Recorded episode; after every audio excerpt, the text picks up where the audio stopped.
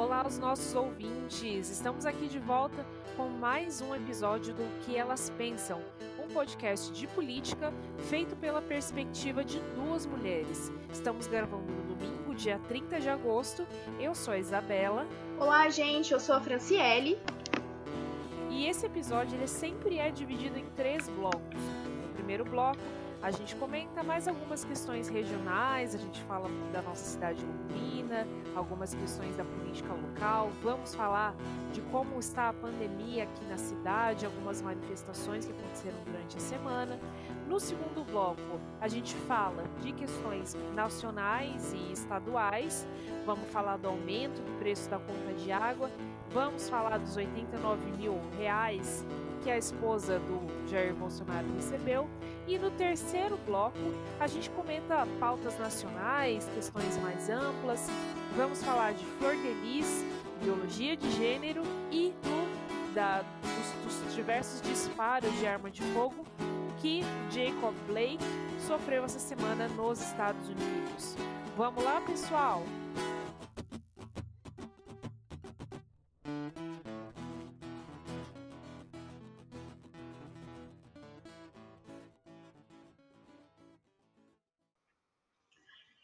Iniciando, atualizando os dados do coronavírus em Londrina, a cidade tem 5.680 casos confirmados, sendo 144 nas últimas 24 horas. A cidade também tem 4.881 curados e 636 casos ativos, sendo 159 em isolamento domiciliar e 77 internados, 44 em UTI e 33 em enfermaria. Londrina também concentra 163 óbitos.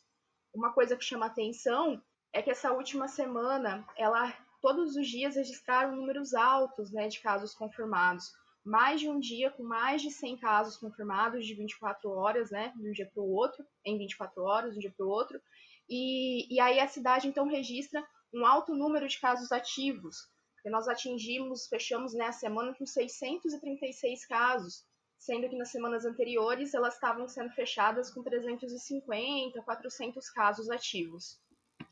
E nessa mesma semana, na quinta-feira, dia 28, o COESP, que é o Centro de Operações de Emergências em Saúde Pública de Londrina, fez uma nova reunião e manteve a recomendação de que fossem fechadas praças de alimentação, academias e igrejas dentro de Londrina. No entanto, parece que o casamento do Coesp com o Berinati acabou de vez, né? Porque o prefeito não deu exatamente assim um sinal ou uma não manifestou nenhuma intenção de voltar atrás nas medidas é, nas, nas medidas de flexibilização da quarentena aqui na cidade de Londrina. É, Isa, eu acredito até que está numa fase de, do divórcio litigioso, né? Porque eles, eles não estão sendo. Não, um não está ouvindo o outro, né? Porque, novamente, então, o COESP recomenda o fechamento de serviços não essenciais, e o Belinati, que a priori, lá no início da pandemia, havia dito que iria se orientar, as medidas todas seriam o COESP que iria colocar o que seria feito em Londrina, não é isso que está rolando, porque novamente ele, ele vem indicar a necessidade de fechar esses serviços e o Bellinati não está ponderando isso. Ele não deu nenhuma declaração de que esses, esses serviços seriam fechados novamente. Então, é, apesar dos pesares, o Coesp colocou bandeira bandeira, ô oh, cacete. Desculpa, gente. apesar dos pesares, o Coesp colocou bandeira laranja em Londrina, né? Algumas semanas, acho que umas duas, ele tinha colocado bandeira vermelha. Sim. O que a gente tem observado é que nas grandes metrópoles, por exemplo, em São Paulo, o platô está começando a cair, mas nas cidades do interior, a pandemia está torando pau, assim, né? Então, Sim. e apesar dos pesares, é, a gente comentou nas últimas, nos últimos podcasts que o, o, o Belinati é o favorito na corrida pela prefeitura de Londrina. E assim, se ele tá fazendo o que ele tá fazendo e ele tá com 49% das intenções de voto sem ter começado a campanha, eu acho que assim, a gente tem que parar de esperar que vai, não vai acontecer nem é uma grande tragédia, eu acho. Eu espero, né? Até porque a gente está nesse platô aí tem uns dois meses e meio. Mas também não vai ter uma medida super enérgica, uma é, várias restrições, quarentena rígida, aqui na cidade de Londrina, assim. Então, eu acho que não dá mais para a gente ficar esperando nenhuma das duas coisas. No entanto, em contrapartida, dois fatos sobre a pandemia chamaram a atenção essa semana em Londrina.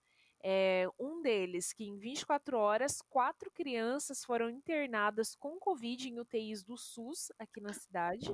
Na verdade, né, a gente abrange a, as internações daqui, né, das UTIs, abrangem toda a região metropolitana, e duas das quatro aldeias indígenas da região registraram surtos de Covid. Fran, você tem mais informações sobre essas duas situações, né? Tenho, Isa. Em relação às crianças, é, a Secretaria Municipal de Saúde não especificou quais são as idades dessas crianças, nem as cidades em que elas moram, porque, como você pontuou, Londrina faz referência a 17ª Regional de Saúde e atende a pacientes de vários municípios da região. É, a taxa de ocupação das UTIs pediátricas do SUS, exclusivas para a Covid-19 em Londrina, é de 29%. E já são 113 crianças, especificamente em Londrina, entre 13, desculpa, entre 0 e 9 anos, que foram infectadas na cidade. Repetindo, então, 113 crianças entre 0 e 9 anos infectadas em Londrina com coronavírus.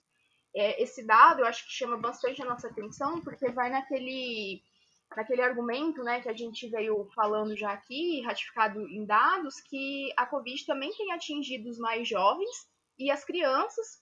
E eu acho que um adendo ainda em relação às crianças são complicações que pediatras têm apontado que o corona tem feito surgir uma síndrome né, no, no coração das crianças que é extremamente perigosa. Em, em relação especificamente às comunidades indígenas, o que a gente percebe né, é mais uma reprodução de violência frente a essas populações. E aí, então, duas das quatro aldeias indígenas da região registraram surtos de coronavírus. A reserva do Apucaraninha, ela restringiu a circulação né, e passagem de pessoas como medida para tentar conter o avanço né, do coronavírus. No entanto, o acampamento às margens da Avenida 10 de Dezembro, que fica o antigo Centro Cultural Caringangue, foram confirmados 19 casos de coronavírus, e lá os casos que surgiram foram leves e não precisou de intervenção médica.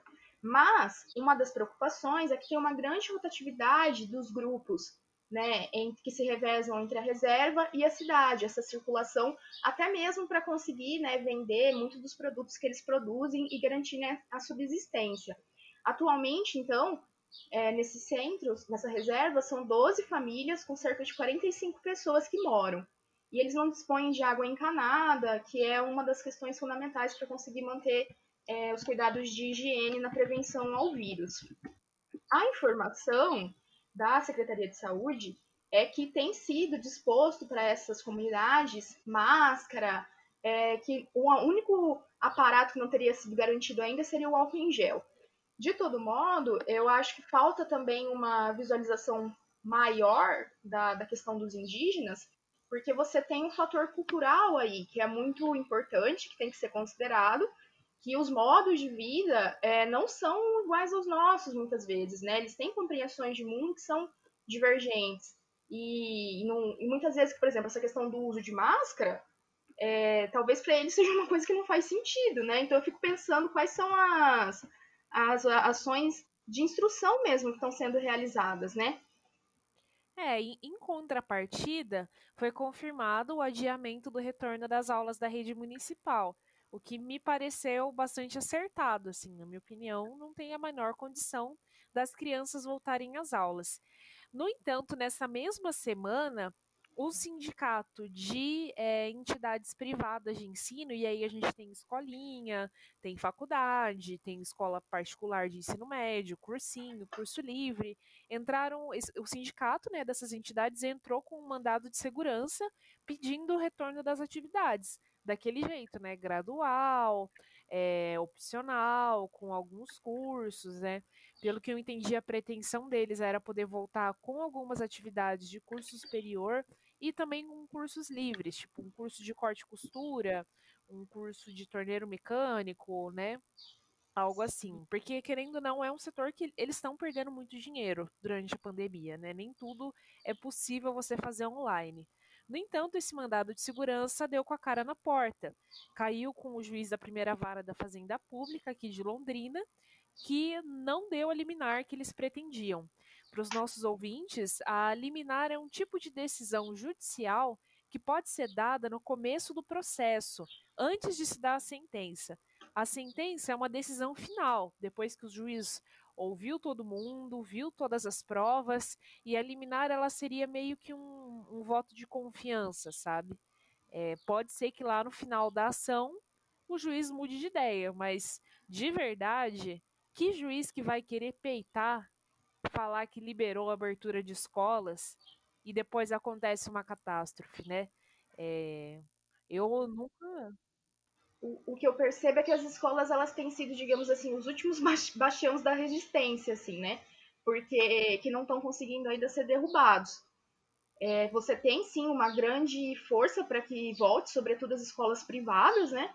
Como você falou, a perda de alunos, perda de renda, mas pelo menos neste quesito você está vendo uma maior sensatez, né? E aí pensando é, principalmente na educação infantil, que fica a cargo dos municípios.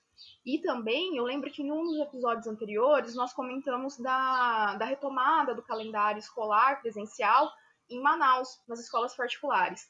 No entanto, após um mês, um mês e meio do retorno às aulas, as escolas já estão fechando novamente por conta de novos surtos que têm acontecido envolvendo alunos e professores. Então é algo que requer né, muito planejamento. Aqui em São Paulo mesmo, o Bruno Covas, prefeito de São Paulo, ele havia dito que as aulas voltariam em setembro, mas ele também já disse nessa semana passada que não, não vai voltar em setembro e não tem pre previsão de quando que as aulas presenciais retomam. Eu também acho que seria bastante. É, eu acho que. É, sabe que eu acho perigoso de acontecer das escolas, curso livre, faculdade, começar, tipo, você abre a porteira para um boi e, e, é, e passar a boiada inteira, sabe? Porque foi mais ou menos o que aconteceu com os outros setores, né? Restaurante antes podia abrir só até 10 da noite e tal. Aí era um ou outro que abria e não tinha todos os lugares, agora tá tudo aberto. Comércio aqui em Londrina. Vai sábado de manhã no centro da cidade. Tá tudo aberto, sabe? Talvez ali as lojas mais do centro, né, lojas maiores, vão cumprir as determinações, mas assim, é, pô, mas é, regiões que não são tão ali no núcleo do centro da cidade estão funcionando, estão ficando abertas até às seis. Então, é muito perigoso, assim, eu acho, a gente flexibilizar essa questão das escolas. Ainda falando sobre esse assunto, é, essa semana, aqui em Londrina, também para quem não conhece, entre a prefeitura e a Câmara Municipal de Vereadores, a gente tem um gramado bem grande, né? Que onde tinha, eu não sei se ainda tá lá, mas tinha um parquinho. É, às vezes eles plantam coisas, planta flor, né, planta ornamental, faz evento. E na quarta-feira dessa semana, dia 26, o coletivo dos sindicatos de Londrina, que é um coletivo de é, sindicatos de trabalhadores, fez uma manifestação colocando 158 cruzes em cima do gramado. Cada cruz representaria uma das pessoas que morreu em virtude do novo coronavírus em Londrina. E a pauta de manifestação desse ato era é, justamente uma crítica a essas medidas de flexibilização que têm sido adotadas pela prefeitura. Sim, me chamou muita atenção esse ato, né, que ele reproduz cenas que a gente já viu em cidades maiores, e aí diferentes grupos, como os profissionais da saúde, já fizeram também em Brasília e foram recebidos com extrema violência. É, são setores da sociedade que cham tentam chamar atenção para que a pandemia não ficou no passado. Porque o que dá a impressão é que as pessoas estão tocando a, a vida assim, sem que é, a gente ainda esteja passando por uma crise sanitária né? E, e, aí você tem toda aquela questão de naturalização das mortes, da banalização da vida, que a gente comentou aqui. E, e eu fiquei assim, eu confesso que o ato, apesar de triste, porque é muito triste, lógico que você esteja na marca já demais, esse número já cresceu, né? Já passou de 160 mortes em Londrina. Mas, por um lado, eu fiquei esperançosa no sentido de que há pessoas prestando atenção em relação a essas perdas. Pois é. Me parece que, pelo que eu entendi, acho que, pelo que eu entendi, o, é, o prefeito Marcelo Bellinati não se pronunciou sobre essa manifestação. Acho que o coletivo dos sindicatos tem se mostrado, é, como eu posso dizer, um, um contraponto importante dentro da cidade de Londrina a talvez aí as vozes as vozes dominantes, sabe? Eu acho que a gente andou comentando em todos os episódios anteriores do quanto essa gestão da pandemia, embora no começo tivesse toda aquela fala, ah, vou ouvir o COESP, tal, tal, tal, mas o quanto ela passou a ser pautada pelo interesse da ACIL, né? Da Associação Comercial e de outros setores produtivos também.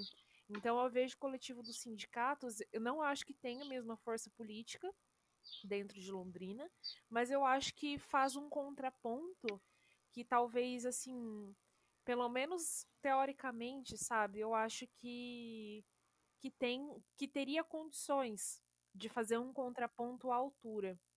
Claro que a ACIL é uma organização que existe há muito mais tempo, que tem muito capital envolvido, que é muito mais organizada. A CIO é um órgão profissional, né? O coletivo dos sindicatos já não é, não tem essa mesma institucionalidade, né? O coletivo dos sindicatos não tem dois andares no Palácio do Comércio, mas eu acredito que tem condição de ter um, é, de fazer um contraponto. E eu, e tô falando isso não porque eu acho que um coletivo de sindicatos, que o sindicato do empregado, do trabalhador é um, é um santo, é um salvador, vai estar tá certo sempre, mas porque me preocupa muito aqui em Londrina a hegemonia do discurso a, a falta de contraponto, a falta de. É, que eu diria mesmo de divergência, sabe? De.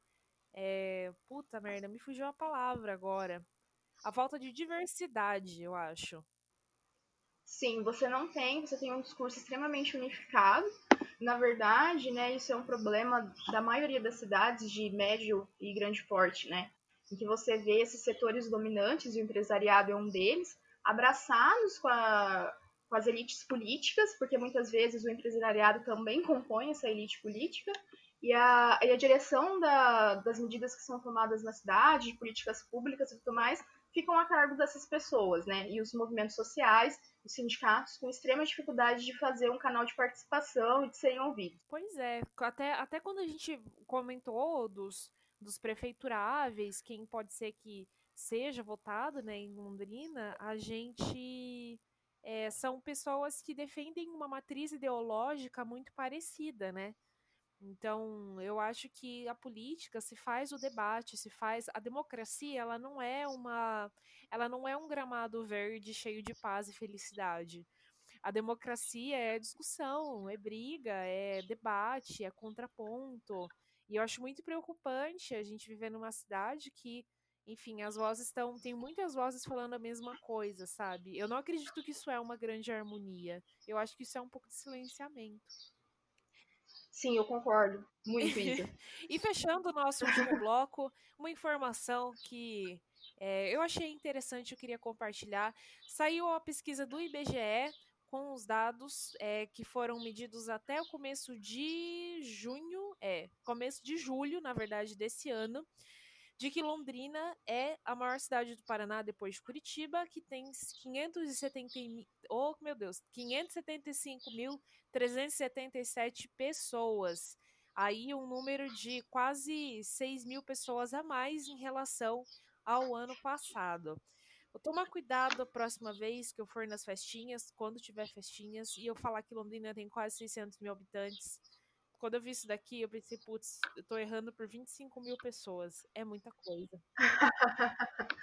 Mas ao mesmo tempo também, eu acho que não dá pra gente falar, pelo menos não generalizar em todos os espaços que Londrina tem só 30 pessoas, porque a gente vê um crescimento da cidade significativo, é, né? Verdade, verdade. E vamos então, assim, chegando ao final do nosso primeiro bloco. Falamos aí da pandemia na cidade, manifestações que aconteceram essa semana, falamos do número de habitantes que aumentou um pouco do ano passado para cá. E agora nós vamos entrar no nosso segundo bloco, falando primeiro de tudo de Paraná. Londrina é a Rússia do Paraná e o Paraná é a Rússia do Brasil. Essa semana a gente teve aí a notícia de que o Paraná pretende, ele deu entrada junto à Anvisa as, é, com os protocolos devidos para começar os testes da vacina russa, da fase 3 da vacina russa, aqui na região, aqui, aqui no, no estado do Paraná. Sim, a expectativa é que 10 mil pessoas sejam testadas, né? Inicialmente, a prioridade é dos profissionais da saúde. E confirmando então, né, a nossa pergunta de que será se a Rússia é... aliás, será se o Paraná é a Rússia do Brasil? Parece que é isso que está caminhando mesmo. Também para esclarecer os nossos ouvintes, né? É, a fase 3 é o teste da vacina em larga escala que é seria aí a última fase de testes para uma vacina ser aprovada. No entanto, é a fase que mais demora, né? Justamente porque para se comprovar resultados em larga escala não é tão simples. Uma coisa que nós dissemos, né, no episódio que nós comentamos essa, o início dessa parceria, é que a vacina russa ela está sendo muito criticada e mesmo vista com, vista com extremo ceticismo pela comunidade científica, por profissionais da saúde, porque ainda não se tem né, evidências a respeito dos testes nas fases 1 e 2. Você tem o Putin, né, que vem a público falar que os, os resultados estão sendo eficazes, estão sendo positivos, no entanto, isso ainda não foi discutido, né? Então, há muito. falta muita credibilidade essa questão dessa vacina, até porque também é, eu vi que pesquisadores da saúde colocam que o tempo em que ele coloca como essa vacina, o estágio que ela está, é muito surreal, assim, né? Que já esteja nessa fase e aí com previsão de lançamento, como Putin disse, ainda esse ano, entre outras questões. Mas eu achei significativo também que, segundo o presidente do TECPAR, o Jorge Calado, o documento com as informações das fases 1 e 2 de testes da vacina russa, que tem mais de 600 páginas, está sendo traduzido para que se possa entender, então, quais são essas esses efeitos, o que é um avanço, considerando que quando essas tratativas iniciaram, é, não se tinha ainda, na declaração do Ratinho, ele falava que ainda não se tinha nenhum dado a respeito e que a Rússia estava ainda conversando isso com a Rússia. Agora, segundo informações então aqui do TechPar, já se tem informações que estão sendo melhor estudadas né, a respeito da vacina. Mas, de todo modo, também, uma coisa que eu acho importante a gente lembrar, né, Isa, é que começa então essa tentativa dos testes na fase 3, mas você ainda tem todo um procedimento, né, para que essa vacina chegue à população.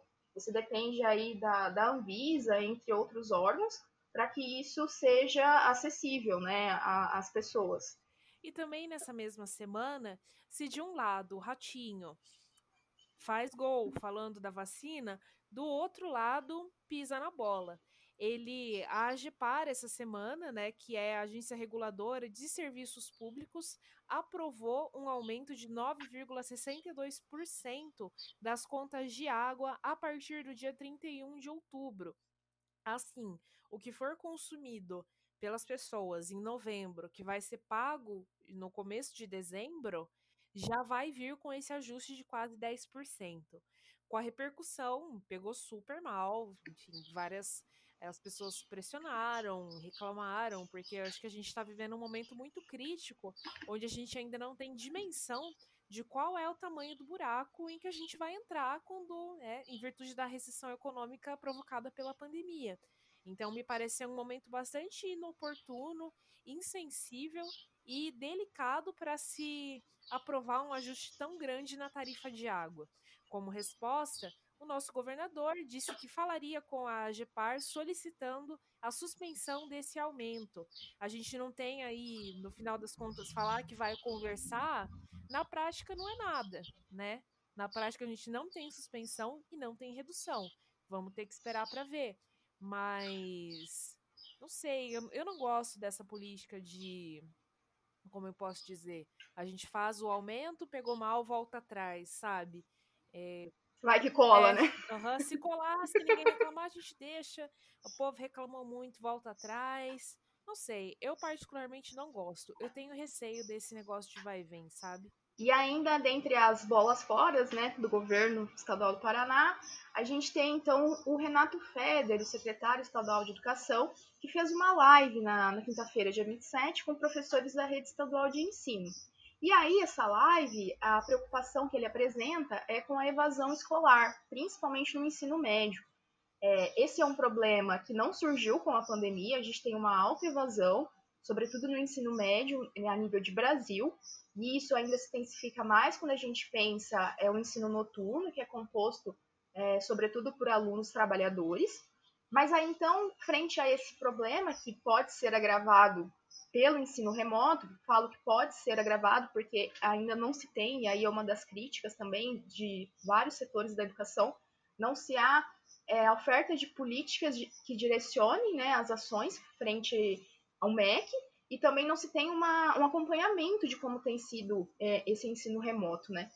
É, o próprio Milton Ribeiro, uma das primeiras declarações dele quando ele assumiu o Ministério da Educação, foi isso, de que não havia como precisar quantos alunos estavam acompanhando as aulas no Brasil.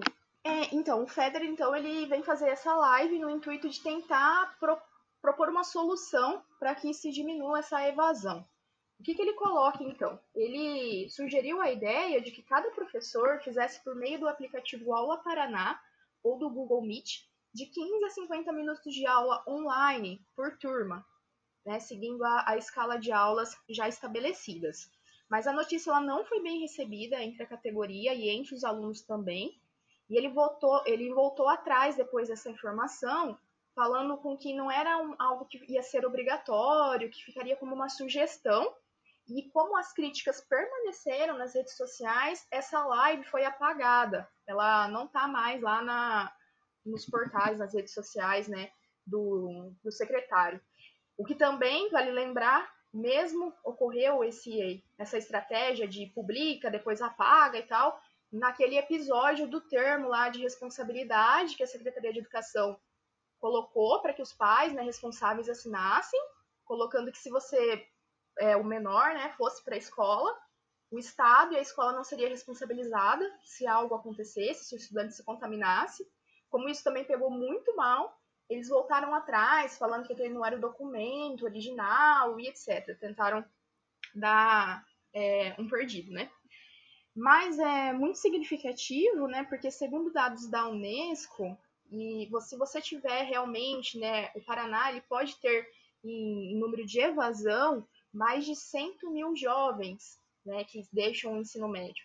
E, e isso é muito, é muita gente, né? São muitos alunos sem acesso à educação. E aí eu acho que é sobretudo também por uma questão de falta de acessibilidade, que é, já existe, mas que é agravada por falta de orientação dos órgãos que deveriam estar criando estratégias para que esses né, estudantes permanecessem nas escolas. A gente vê assim que a educação parece estar mesmo à deriva e sendo aí um bastião, como você bem comentou, né? A gente tem aí de um lado as privadas querendo voltar e as públicas numa situação de um certo abandono mesmo, né, por parte do poder público. A partir disso, Fran, eu quero mudar de assunto nesse podcast. Quero te fazer uma pergunta. Por que, que a Michelle Bolsonaro recebeu 89 mil reais do Fabrício Queiroz? Olha, você tocou num assunto extremamente delicado. A minha vontade é te dar uma porrada, Isa. Socorro! Chama o SAMU. Essa semana foi a pergunta que lotou as redes sociais, enfim. Chegou aos ouvidos da imprensa que durante as investigações que estão sendo conduzidas no caso da rachadinha, que se descobriu que o Fabrício Queiroz depositou nada mais, nada menos que apenas 89 mil reais na conta da Michele Bolsonaro. Bolsonaro foi questionado enfim, na imprensa, nas redes sociais, né, na segunda, da segunda para terça-feira, o Twitter inundou de pessoas, de celebridades, pessoas da política, da música, do teatro, perguntando de qual seria a origem do, desse dinheiro.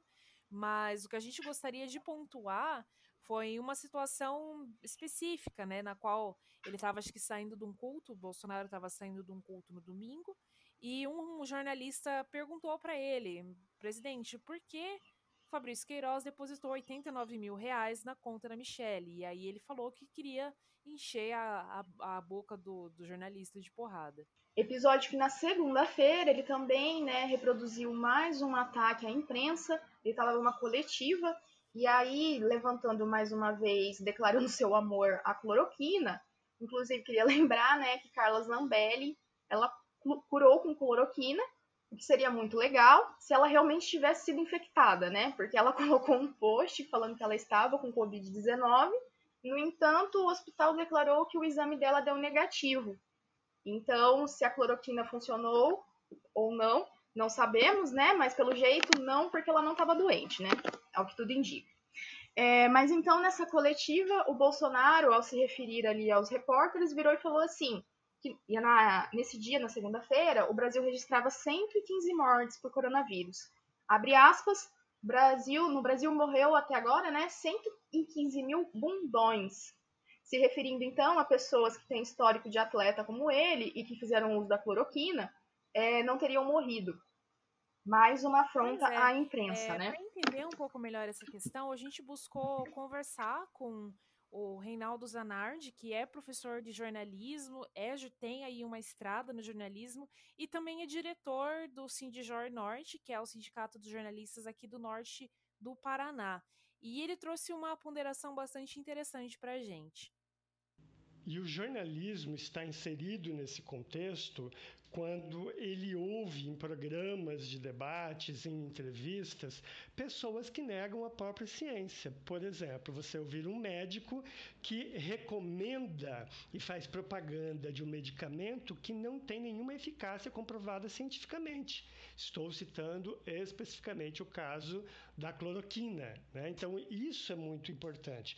O jornalismo não pode dar vazão a essas teorias negacionistas, a pretexto de liberdade de expressão, porque isso não é opinião. Isso é negação da ciência, negação da história. E nesse contexto está também o presidente da República do Brasil. Né? Jornalistas fazem perguntas das quais ele não gosta, das quais ele não tem uma resposta convincente e ele parte para a ameaça. E ao fazer isso, ele legitima a ação dos seguidores dele a fazer o mesmo. Então, o, o, autoritarismo ele é muito prejudicial para a democracia porque ele tende a calar as vozes dissonantes. E o jornalismo, quando faz jornalismo, é uma voz dissonante do poder. Por isso que você tem essa reação de ataque aos jornalistas. Ao mesmo tempo, o jornalismo se mostra ainda mais necessário para combater esse tipo de comportamento. Acho que, é, como, como o Reinaldo muito bem ponderou, é, é importante a gente ter um olhar, de certa forma, crítico sobre isso que está acontecendo.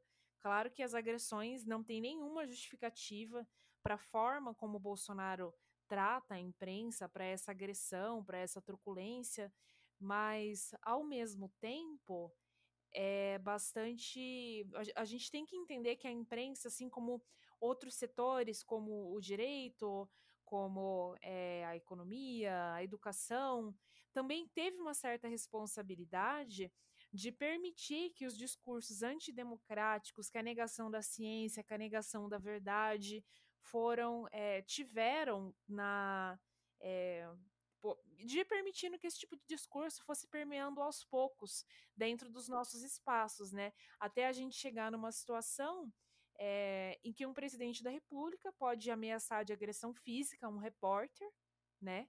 E fica por isso mesmo, assim. Eu queria chamar a atenção também, né, para um estudo que a ONG Repórter Sem Fronteiras divulgou em março, em abril desse ano, em que ele coloca que o Brasil está na ocupa a 107 posição no ranking mundial de liberdade de imprensa entre 180 países. Ocupava é, posição 109, mas com a chegada do Jair Bolsonaro à presidência e todos os ataques, né, como nós exemplificamos aqui, é, ele decaiu então dois, é, dois lugares e veio para 107. Mas uma coisa também que chama atenção é que o Bolsonaro não é que ele é, ele faz uma demonização né, de todos os meios de comunicação, das redes sociais, enfim. Mas ele faz daquelas que ele faz perguntas que, que incomodam, né? Porque, por exemplo, você vê as relações dele com é, a Record, elas são bem amistosas, né? Tanto que a verba publicitária, é, né? a, fer, a verba publicitária da Record aumentou em mais de 600% desde que ele assumiu. Então, o que incomoda é uma imprensa que questiona. Então, ele demonstra mais uma vez que ele não, não entende qual é o papel da imprensa, né? E qual é o trabalho dos jornalistas. Pois é, e ao mesmo tempo, né, esse movimento dele, acho que tem que ser é interessante, como a gente tem pontuado nos, nos, nossos podcasts, de que esse movimento tem que ser observado junto com é, junto com esse movimento dele de ah, tá lá, é, aumentar a popularidade, de né, fazer negociatas com o Centrão, com a fritura do Guedes também, com a inauguração de obras públicas, é, ele fazendo defesa do auxílio emergencial. Então, embora ele tenha feito, tenha soltado essa bravata contra o jornalista, ele continua surfando nessa onda, né? De popularidade e de estar tá bem com as pessoas, né? Eu ouvi uma frase. Eu acho que. Ah, só só, só para concluir Sim. essa ideia, eu ouvi uma claro. frase no Foro de Teresina dessa semana que eu achei muito interessante. Assim, é, o José Roberto de Toledo falou que a opinião pública é muito pragmática. Se a vida do cara tá melhorando, seja aí pela via do auxílio emergencial, que não importa para ele se veio do Bolsonaro, se veio da oposição, mas se a vida dele tá melhor, ele vai achar que o governo é melhor, né? A gente é que a gente fica preocupado com ideologia, né, Fran? Com o que, que ele defende, com pautas de direitos humanos, mas na vida de quem tem fome tem pressa, né? Como nós dissemos no, em relação eu acho que dois episódios que ficam que reforçam essa fritura do Guedes nessa última semana é o Bolsonaro ter barrado o projeto, né, Renda Brasil, ele disse que, porque esse projeto Renda Brasil, ele estava alicerçado ali na, na, no corte de vários programas sociais, entre, ele, o, entre eles o abono salarial. E aí o Bolsonaro, e o que é extremamente é, relevante também, né? Ele fala que não iria tirar de pobres para dar para paupérrimos. Durante os discursos do Bolsonaro, antes da eleição, e depois né, que ele foi eleito também, não se via né, uma preocupação em relação à, assistência, aos programas sociais. E aí ele fala isso, que eu acho que demonstra é, essa estratégia. Eu não acho que seja uma mudança de projeto político, mas uma, uma estratégia mesmo para manter a popularidade. E também o fato dele ter colocado lá o programa que do Lula, né, do programa da, do governo Lula, Minha Casa Minha Vida, que ele mudou o nome para é, Casa Verde Amarela. O que eu vejo, assim, é que, embora as propostas elas tenham feito algumas mudanças, mas a essência dos programas em, em si, né, tenham sido mantidos, você percebe uma tentativa de descolar né, os, esses programas sociais, aí pensando Bolsa Família, já que Renda Brasil, então, seria é, viria no lugar do Bolsa Família, né? E Casa Verde e Amarela no lugar do Minha Casa Minha Vida, uma tentativa de descolar esses programas sociais do, do PT, né? Dos governos do PT. Pois é, acho que assim, a gente tem que continuar num momento muito cauteloso, fazendo autocrítica pela esquerda, porque acho que uma coisa interessante, né, que talvez o, o recrudescimento, o recrudescimento não é a melhor palavra, é, talvez o enfraquecimento dessa direita super é, radical que o Bolsonaro sustenta, né, vai ser por um abrandamento que ainda é dentro da direita, né, que ainda é através de políticas liberais, de talvez ter um pouco mais de respeito com as pautas identitárias, com direitos humanos, mas me parece que as coisas estão numa tendência de se assentar, mas não dando uma guinada esquerda, nem dando uma guinada progressista, né? Não, eu, eu acho até mesmo, né, Isa, porque essa aproximação dele e essa, é, o fato dele estar, digamos assim, mais comedido, mais ponderado, porque essa explosão que ele teve, essa agressão que ele teve em relação à imprensa, ocorreu depois de um período que ele estava até meio quieto, assim, né, frente às falas polêmicas dele. É, não deixa de estar dissociado da estratégia dele de recorrer ao centrão para conseguir se manter no poder. Vamos ver quanto tempo ele consegue se segurar nessas negociações para também poder se segurar na cadeira, né? E sim, de, desse jeito vamos chegando aqui ao final do nosso segundo bloco. Falamos de Paraná, falamos dos ataques à imprensa, é, por parte do Bolsonaro. E agora vamos entrar no nosso terceiro e último bloco do podcast.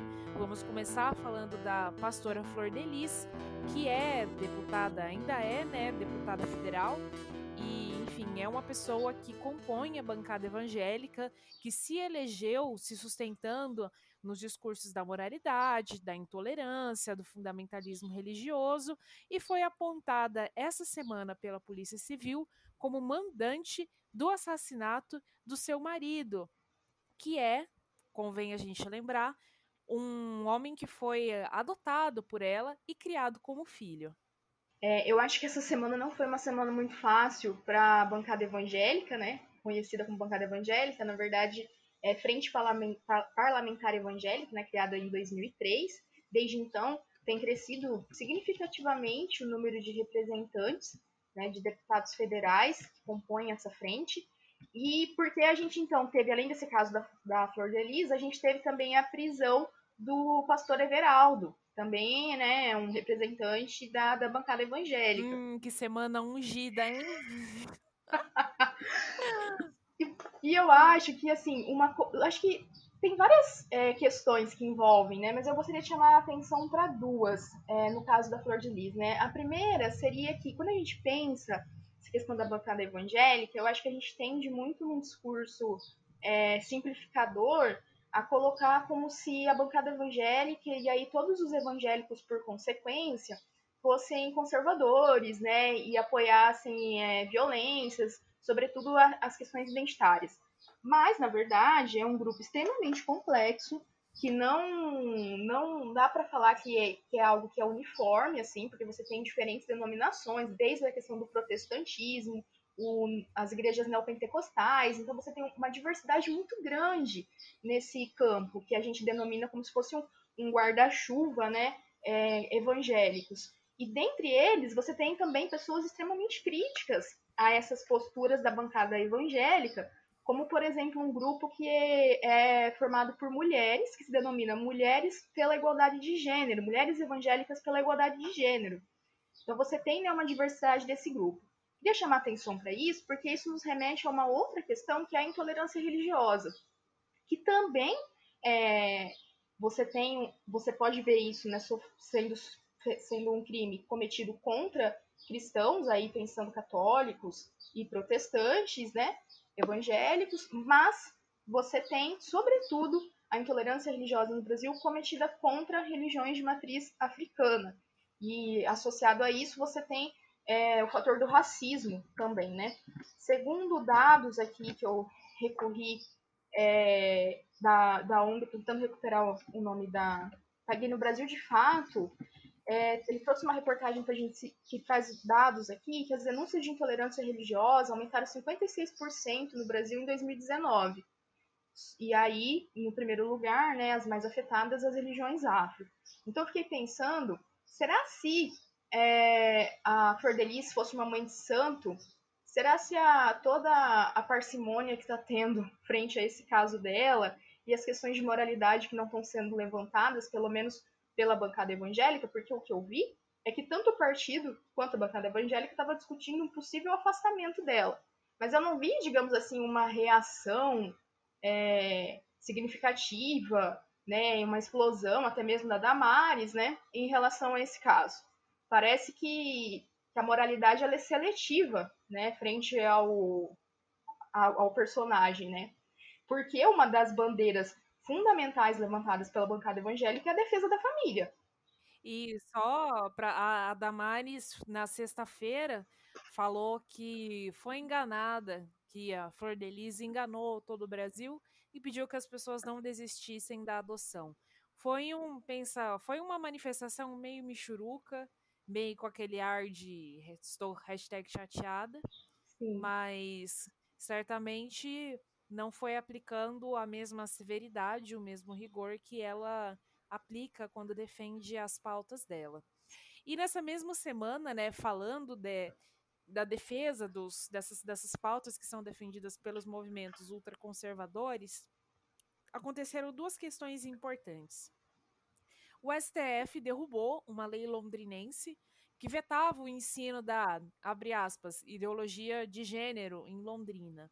Para mim, essa história da ideologia de gênero, é, primeiro, uso as aspas, porque elas, é, a ideologia de gênero não é uma teoria científica, não é uma, uma pauta que tem um respaldo, que tem um estudo, que tem uma base acadêmica, é um conceito, é um que foi cunhado dentro da militância da direita, é, e não sei, assim, para mim isso é um, é um surto coletivo, sabe?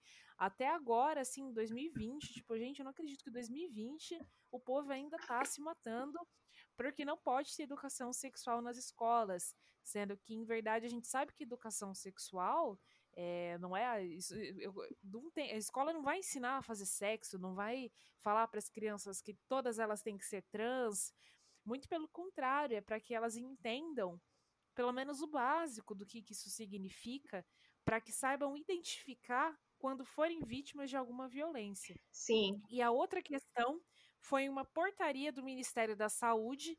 É, a gente comentou nas últimas semanas do caso da, da menina do Espírito Santo que foi estuprada pelo padrasto, né, uma menina de 10 anos, e na falta de um posicionamento do governo federal, a gente teve uma portaria assinada pelo Pazuello que, dentre várias medidas, é, estabelece que os médicos, ao atenderem uma, uma situação de aborto legal, devem fazer uma comunicação à autoridade policial. Eu acho que esses dois casos, né, eles nos remetem a, a essa questão da educação sexual nas escolas, do tratamento das questões de gênero, acho que da mesma série do, do Ideologia de Gênero, aí, entre aspas, vem a, o lançamento né, do, do kit gay, da mamadeira de piroca e por aí vai, que foram fatores que o Bolsonaro surfou né, nas eleições de 2018 e que são temas relacionados ao gênero e que se baseiam muito numa visão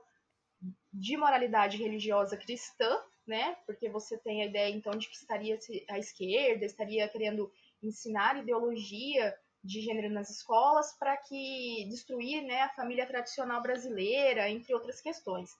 Mas eu acho, Isa, que em relação a essa questão da educação sexual, uma pergunta muito importante que a gente tem que se fazer é a quem interessa que, que as questões né, da educação sexual elas sejam discutidas na escola e a quem não interessa.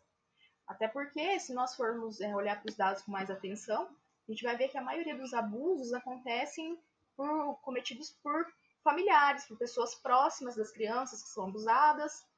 É, do mesmo caso que a violência doméstica, é, feminicídio, na maioria das vezes, né, o, o, agressor, o assassino, ele parte de um, ele tem um laço com a vítima. Então, é, por que não se discutir isso na escola? É porque é um assunto que incomoda tanto. Isso é algo que a gente tem que, eu acho que a gente tem que pensar. E por um outro lado também, é, não sei se todos os nossos ouvintes sabem como que funciona esse procedimento, mas quando uma mulher ela é vítima de uma violência sexual, ela tem direito a ir a um hospital e fazer um aborto legal sem necessariamente ter que fazer uma denúncia.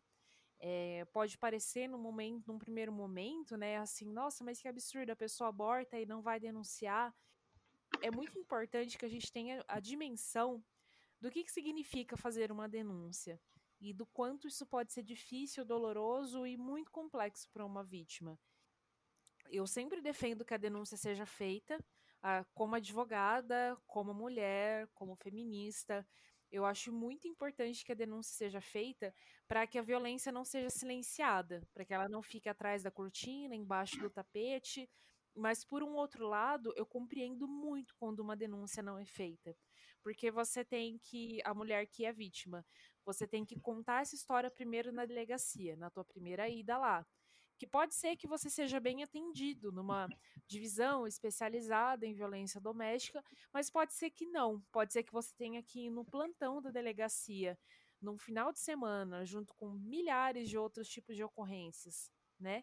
E que você não tenha nem a privacidade de poder falar sobre isso. Depois você vai ser ouvida durante o inquérito, às vezes mais de uma vez. Você vai ter que fazer um exame de corpo de delito. Você vai ter que fazer, enfim, ir atrás de testemunha, organizar prova.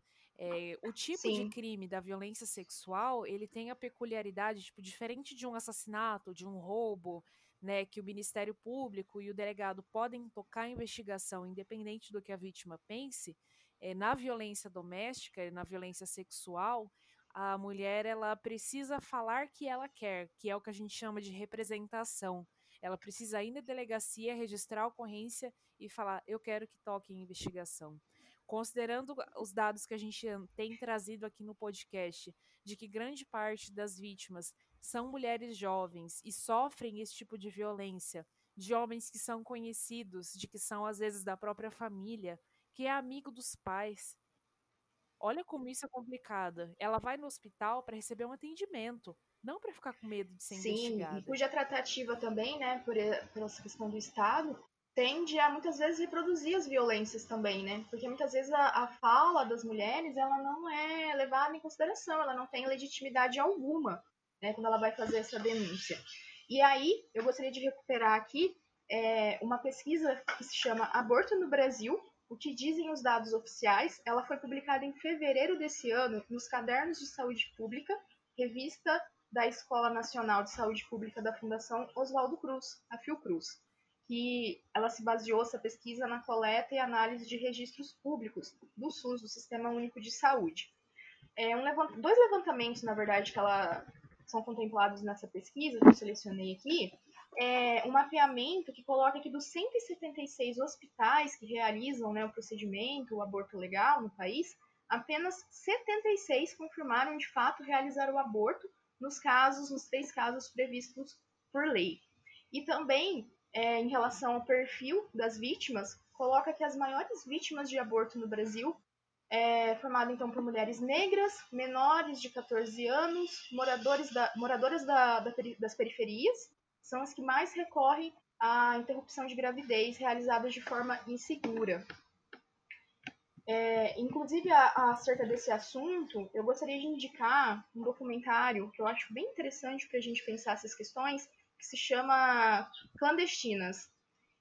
Ele está disponível no. Muito bom. Ele também assisti. Ele está disponível no YouTube é, para quem quiser ver.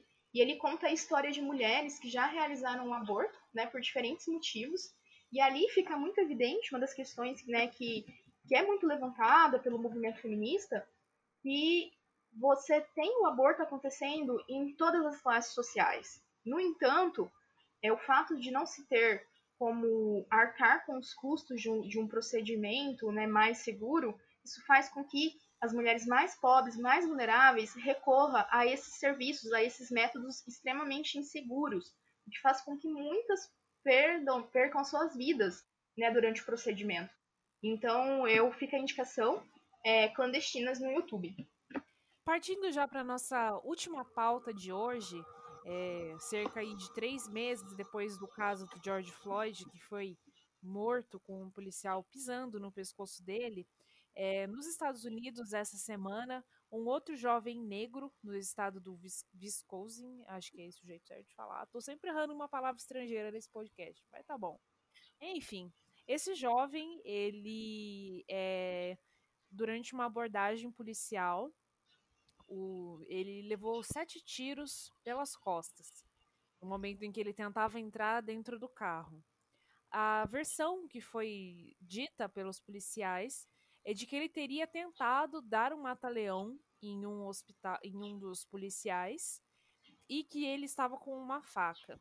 No entanto, no vídeo da abordagem, é, é possível ver que ele sai andando em direção à porta do motorista e dois policiais param ele e atiram quase que a queima-roupa, né? É, ele não morreu, mas assim, sete tiros não é um ralado no joelho, né? Ele tá internado e provavelmente vai ter várias sequelas em virtude dessa situação. Mesmo eu fico pensando assim, mesmo que fosse verdade, a gente não sabe, né? Eu não sou juíza, eu não sou investigadora, eu não li o inquérito. Mas mesmo que a gente pensasse que sim, que ele tentou dar um mata-leão no policial e tivesse com uma faca, uma reação de duas pessoas contra uma, é, através de sete tiros, é muito desproporcional para mim isso tem cara de execução. E também, né, eu acho que reafirma aquela questão que a gente discutiu em relação ao, ao racismo e à violência policial, também é reproduzida né, na, na representação social da sociedade como um todo, de que a pessoa, por ser negra, é, o status social dela não, não, não, não é correto, que ela disponha de bens que são mais caros, né, que ela disponha de bens e aí, sobretudo, né, de bens que sejam de valores mais altos. Porque se tem a ideia, então, de que o negro está sempre na, no topo, na base da pirâmide, né? No topo. na base da pirâmide. E isso é muito eu aqui, toda confusa com as figuras geométricas. Mas. Eu sei, eu te entendo, amiga. E, e ainda para piorar essa situação, em resposta, né, a esse. Eu não sei se eu, eu acho que eu, eu poderia chamar de tentativa de execução. Eu vi, assim, eu acho que foi. É a minha, e claro, isso é a minha opinião, mas eu, eu concordo. acho que foi. A essa tentativa de assassinato foram realizados vários atos, né, na cidade. Eu acho que é Kenosha, o nome da cidade. E né, numa dessas manifestações, um grupo de homens brancos protegeu um posto de gasolina para evitar que ele fosse atingido, ou enfim, que ele fosse dilapidado ou o que fosse. E um desses homens brancos era um adolescente de 17 anos que estava com uma arma de fogo e ele efetuou alguns disparos e acabou matando duas pessoas e deixando uma ferida. É, isso é errado em tantos níveis, assim, tipo, eu vi um vídeo essa semana que, assim, o cara falava assim, é tanta coisa errada nesse negócio que, tipo, a gente teria que descascar igual a cebola, assim, uma camada de coisa errada de cada vez, né? É, acho que a gente tem nos Estados Unidos, nesse tipo de situação, uma demonstração muito concreta do que, que esse pensamento armamentista pode causar, pode trazer em termos de impacto social, né? Eu concordo, eu acho que essa questão do armamento é algo que tem que ser, inclusive eu acho que é uma pauta para a gente trazer aqui no podcast, porque está é, muito em voga, né? Considerando que uma da, das, das bandeiras né, do bolsonarismo é esse armamento da população. A gente percebeu que após o, o Bolsonaro assumir, é, relatórios, né, pesquisas indicam que foram vendidas né, mais armas no Brasil. E outra questão também que eu acho que dialoga com o que nós pontuamos aqui é o quanto essas, essas pautas identitárias elas podem influenciar nos, é, nas, nos, nossa, agora saiu nada, nas eleições nas eleições presidenciais dos Estados Unidos, né? Porque uma da a gente tem, como nós comentamos, pela primeira vez na história, uma mulher, né, enquanto vice é, candidata à presidência, junto com o Biden, a Kamala Harris e o quanto isso pode refletir, porque é, a gente, os Estados Unidos, assim como a maioria dos países, essa questão étnico-racial sempre foi de muito embate, né? Mas a gente tem percebido, sobretudo depois da, da morte do George Floyd, essa, essa intensa manifestação nas ruas, né? E essa luta antirracista é, indo para cima mesmo e questionando todas essas violências. E estando presente também, é oportuno lembrar, né? É, em manifestações das celebridades, das, dos políticos de direita, é, em alguns setores dos esportes. Sim. Né? Tanto que, por exemplo, indo por uma. lembrando um outro fato, essa semana também morreu o ator do Pantera Negra, né? O Chadwick Boseman. Né? E a gente teve até a Maju, a Maju Santos, que é apresentadora, jornalista aqui do Brasil, fazendo o, o símbolo do filme, né? Do Wakanda Forever. Então a gente vê aí o quanto tem muita concordância assim de que a questão racial vai ser uma das pautas centrais né, quando a gente falar de política em 2020. Sim, então um contexto de um país, né, que viveu o apartheid. Então eu acho que é, é muito muito importante que isso esteja acontecendo, sendo abraçado por diferentes setores da sociedade. E vamos aqui então chegando ao final de, de outro, de mais um episódio do O que Elas Pensam podcast. Muito obrigada a você que nos escutou até aqui. Sigam a gente nas nossas redes sociais. A gente está no Instagram, no é, arroba o que elas pensam com, com um E só. E enfim, se vocês tiverem qualquer dúvida, é, reclamação, sugestão de pauta, crítica, elogio, desabafo ou xingamento, nosso WhatsApp está sempre aberto para você. Gostaria de agradecer também, gente. Muito obrigada por vocês que têm acompanhado, mandado sugestões e até a próxima semana. Tchau, tchau, gente. Tchau.